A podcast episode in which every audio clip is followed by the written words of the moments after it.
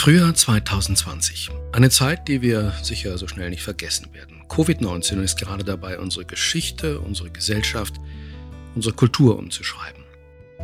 Mal abgesehen von der konkreten Gefahr des Virus wird vieles wohl schlechter, manches sicher auch besser, neu gedacht werden.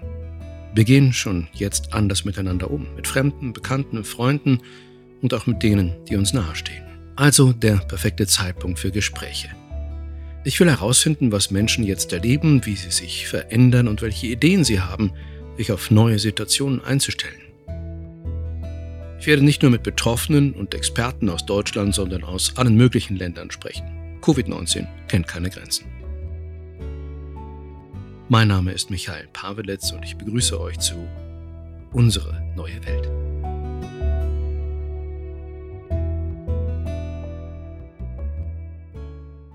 Italien ist von der Corona-Krise besonders hart betroffen. Am 22. Februar, vielleicht erinnert ihr euch, meldete man dort die ersten beiden Corona-Toten. Und ich glaube, damals dachten wir noch, Wuhan, China, Corona, das ist alles weit weg. Einige Wochen später, am Ostersamstag, hat das Virus fast die ganze Welt im Griff. Und Italien ist das Land mit den meisten Toten. Und das, obwohl Italiener schon einige Wochen länger als wir mit Einschränkungen leben, Regeln, die viel strenger sind als bei uns. Ich kenne jemanden in Italien, der das gerade mit Familie erlebt. Annabel Dickert. Sie ist Restauratorin, lebt mit ihren Kindern und ihrem Mann in einer Vorstadt von Florenz in Pontassieve. Über eine Telefonverbindung habe ich mit ihr gesprochen. Hallo Annabel. Ja, hallo Michael. Wie steht es um eure Disziplinen? Haltet ihr das als Familie noch aus? Ja, es wird langsam schwierig. Also wir sind jetzt bald in der sechsten Woche, mhm. unterliegen immer noch diesen Restriktionen. Ähm, das heißt also, wir sind jetzt nicht richtig in Quarantäne, können das Haus noch verlassen. Notwendiges, Einkaufen, äh, Apotheke, alles das, was wirklich der Notlage entspricht, das können wir alles erledigen. Aber ihr könnt jetzt keine Radtour machen? Nein, wir dürfen das Haus verlassen, haben aber einen Radius von 200 Metern, in dem wir uns bewegen können. Wer kontrolliert das? Vorher hat man es selten gesehen. Jetzt sind überall Posten von Carabinieris, mhm. Polizei oder der Finanzgarde. Die sind wirklich ganz hart dabei, äh, Strafzettel auszuteilen und man sollte sich an die Restriktionen halten. Und was kostet das an Strafe, weißt du das? Ja, ein Freund von meinem Mann, der ist gerade angehalten worden, der musste eine Strafe von 400 Euro bezahlen. Das ist eine Menge Geld. Er hat seine Gemeinde verlassen, darfst also wirklich nur dich in deiner Gemeinde aufhalten. Wie geht es den Leuten, die du triffst beim Einkaufen? Redet man dann noch miteinander oder? Das ist alles sehr anonym geworden, schon allein durch die Masken. Man steht brav in der Schlange. Die Wartezeit im Supermarkt, die zieht sich teilweise auch über zwei Stunden hinweg. Mhm aber es gibt keine Kommunikation. Also selbst Leute, die du kennst, also das ist ganz, ganz distanziert. Deine beiden Kinder sind schulpflichtig. Wie sieht der Unterricht da gerade aus? Das hat sich eigentlich ganz gut eingerenkt. Das läuft über eine Plattform, die Hauptfächer, sagen wir mal, die unterrichten ganz normal. Lernmaterial wird weitergeleitet. Also das funktioniert eigentlich ganz gut. Wisst ihr denn schon, wie lange die Schulen noch geschlossen bleiben? Also auf jeden Fall werden sie vom Sommer nicht mehr in die Schule gehen. Man hofft natürlich, dass es im September ganz normal wieder startet. Aber selbst das äh, wird nicht garantiert. Ihr habt doch Familie in Süditalien. Was erzählen die Verwandten? Ja, in Süditalien funktioniert das eigentlich gut. Das Problem ist natürlich, dass das ganze Gesundheitssystem in Süditalien marode ist. Die Leute haben natürlich eine panische Angst, sich zu infizieren. Meine Schwiegereltern leben in Kalabrien. Das nächste Krankenhaus ist ungefähr 80 Kilometer entfernt und ist wirklich nicht besetzt. Also es ist ganz, ganz kompliziert und, und die Leute halten sich an diese Restriktion aus Angst vor Infizierung. Wirklich, die Disziplin ist da extrem. Du lebst ja als Deutsche schon seit Jahrzehnten in Italien. Das Verhältnis der beiden Länder, das ist gerade angespannt. Der Grund von der EU gibt es jetzt zwar Corona-Hilfen für das Gesundheitssystem, aber es gibt Streit darüber, ob man in Pandemiezeiten diese äh, uralte Idee aufgreift, dass finanzstarke und hochverschuldete EU-Länder gemeinsam Schulden aufnehmen Dagegen wehrt sich unter anderem Deutschland. Was hast du davon privat mitbekommen? Gab es da ähm, antideutsche Stimmung in der Zeit? Ja, also die antideutsche Stimmung war ganz extrem. Also man spürte sie zu Anfang, als so dieses Leben in der Quarantäne losging. Und die ganzen äh, Krankenhäuser überfordert waren, weil das nahm ja so krass zu. Es drohte zu kollabieren und die Italiener fühlten sich in dem Moment völlig alleingelassen. Ich habe verschiedene Chats auch auf meinem Handy, die sind gefüllt von äh, Kommentaren. Da kam das wirklich auch ganz krass. Hast du da ein Beispiel für? Also ich habe eine dann gelesen, die wollte ich dann auch mal übersetzen. Mhm. Die ist wirklich sehr krass. Das Von ist, wem kam die? Da stand einfach nur una ragazza italiana, also das ist anonym. Mhm aber fasst diese Stimmung ganz gut zusammen. Ich lese das immer vor. Also, vielen Dank, lieber Herr Macron und sehr geehrte Frau Merkel. Vielen Dank, dass Sie uns in unserer Not verlassen haben. Vielen Dank, dass Sie uns verweigert haben, einfache Masken und andere medizinische Geräte von Ihnen kaufen zu können, um die Ausbreitung des Virus zu bekämpfen. Wir hätten sie bezahlt, wissen Sie? Wir sind Italiener, diese schmutzigen, lauten, widerspenstigen, lustigen, folkloristischen, armen und manchmal auch mafiosischen Italiener. Wir sind die Italiener, die den Parmesan, den Mozzarella, den Schinken, die Mortadella, die Salami, die Ravioli, die Tortellini, die Lasagne, das Eis hergestellt haben. Meine Liebe, wenn Sie den Namen Italien hören, sollten Sie aufspringen, den Kopf senken und sich bewusst sein, dass der Ursprung der westlichen Gesellschaft hier liegt. Das klingt nach verletztem Stolz, würde ich sagen. Ja, das ist ganz verletzter Stolz, genau. Und man sollte dazu sagen, dass Deutschland bereit ist bzw. war, Italien Masken zu liefern. Die EU-Kommission hat das mitgeteilt am 16. März. Da geht es um eine Million Masken, die Deutschland Italien zur Verfügung stellt. Nun entsteht in so einer Krise ja auch Raum für Neues, auch für gute Ideen vielleicht. Fällt dir da was ein? Also vielleicht brauchte man irgendwie auch mal Ruhe die ist natürlich jetzt auch sehr krass, diese Ruhe, die uns jetzt auch mehr oder weniger aufgezwungen wird. Aber man nutzt sie auch positiv. Auch ganz interessant zu sehen, wir wohnen direkt am Arno. Das Wasser ist langsam glasklar. Also auch schon allein von der Umwelt her hat sich einiges getan in diesen Wochen.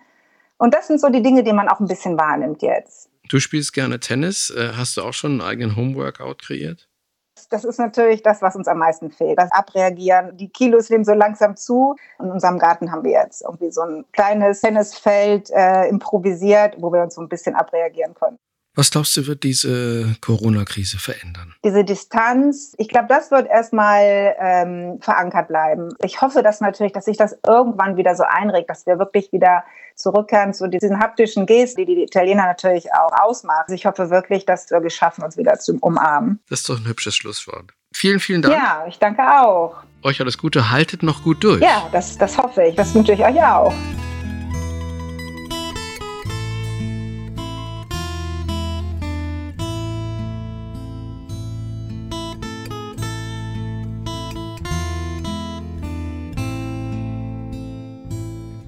Gleich jetzt weiter bei Unsere neue Welt mit einer ganz besonderen Umweltexpertin. Sie ist Biologin und Philosophin.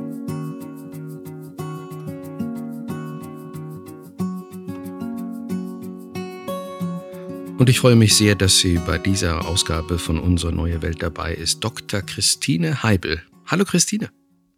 Hallo Michael. Zuerst mal die Frage, wie erlebst du in diesem besonderen Moment des Stillstands denn gerade? Wo musst du dich einschränken? Ich muss mich zum Beispiel einschränken, dass ich nicht nach Berlin fahren kann als Potsdamerin und dort an meinen Tanzveranstaltungen teilnehmen kann, die ich sehr, sehr gerne mache.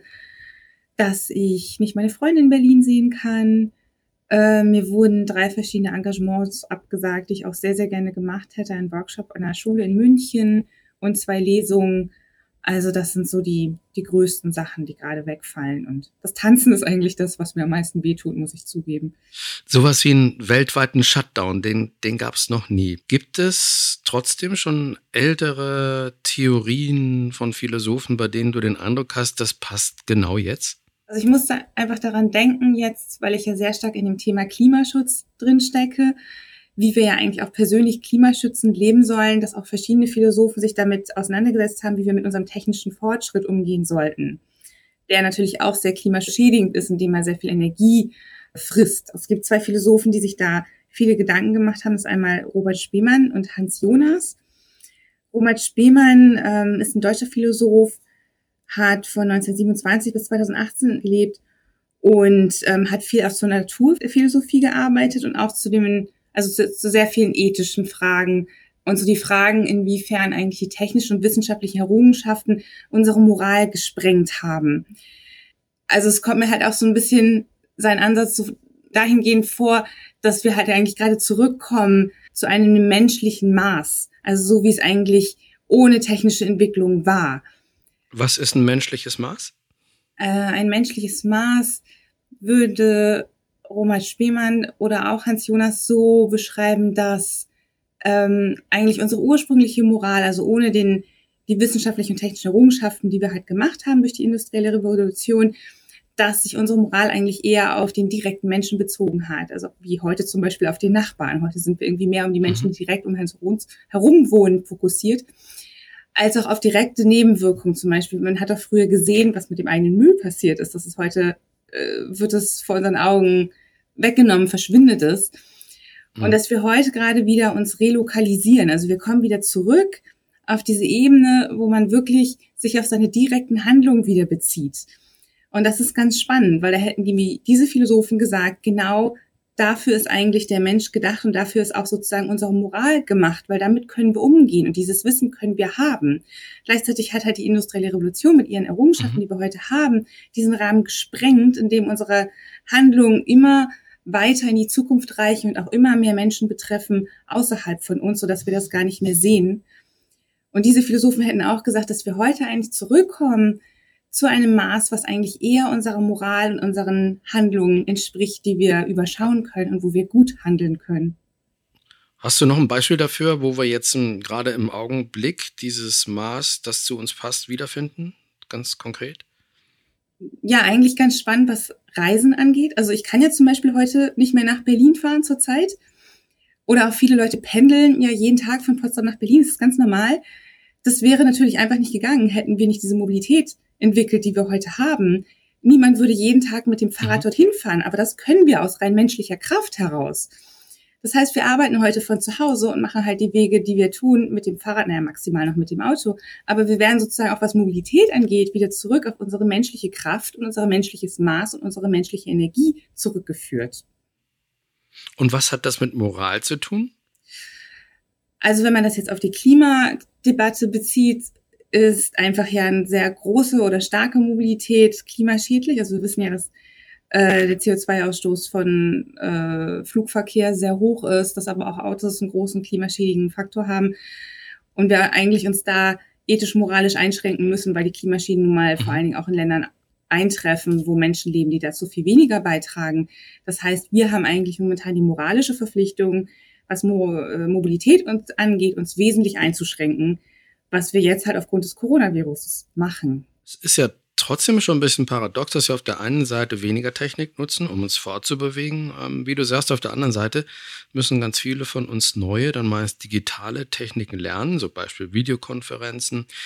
Ist das Lernen dann von neuen Techniken der richtige Weg, um am Ende verantwortungsvoller mit unserer Umwelt umzugehen? Ja, darüber habe ich auch schon nachgedacht. Ich finde es sehr schwierig. Ich kenne mittlerweile natürlich sehr viele Leute, die Homeoffice machen und da den ganzen Tag vor dem Laptop sitzen und Zoom-Meetings abhalten. Ich hatte gerade eine Studentengruppe in meinem Seminar im Wintersemester, die sich um den Stromverbrauch allein von Google beschäftigt hat und herausgefunden hat, dass das, was wir heute mit dem Internet machen, genauso viel Strom verbraucht oder Energie verbraucht wie der heutige Flugverkehr. Das heißt, es ist auch ein ganz schwieriges Feld, weil es vielen Leuten nicht bewusst ist, weil wir das unbewusst immer nutzen, ununterbrochen. Das heißt, das ist natürlich eigentlich auch eine klimaschädigende Tätigkeit und wenn die noch wesentlich expandiert, ist uns damit auch nicht geholfen. Ich würde dafür plädieren, dass wir das wirklich klug einsetzen und da, wo es wirklich nötig ist.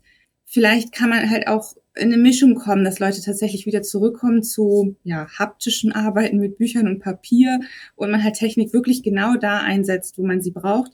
Auf der anderen Seite, wenn man Skype-Konferenzen abhält und Leute dafür weniger fliegen, auch was internationale Konferenzen angeht, denke ich mal, dass das schon auch äh, eine deutliche Energieeinsparung möglich ist. Und wir sehen ja heute auch, dass es funktioniert. Das heißt, du sagst, es ist auch eine Frage von Vernunft? Ja, genau. Also wir haben die kategorische Verpflichtung, Klimaschutz zu betreiben, um anderen Menschen weiterhin würdevolles Leben mit ihren Menschenrechten zu ermöglichen. Und daher haben wir eigentlich die Verpflichtung, auch in Zukunft zu gucken, wie können wir klimaschützend und ähm, ja, so energieneutral wie möglich leben. Und daher müssen wir da auch tatsächlich gucken, wie können wir Technik vernünftig einsetzen. Das heißt in einem Maß, in dem es das eigentlich unser Energieverbrauch noch erlaubt. Corona, siehst du da neue Perspektiven für uns? Können wir was daraus lernen?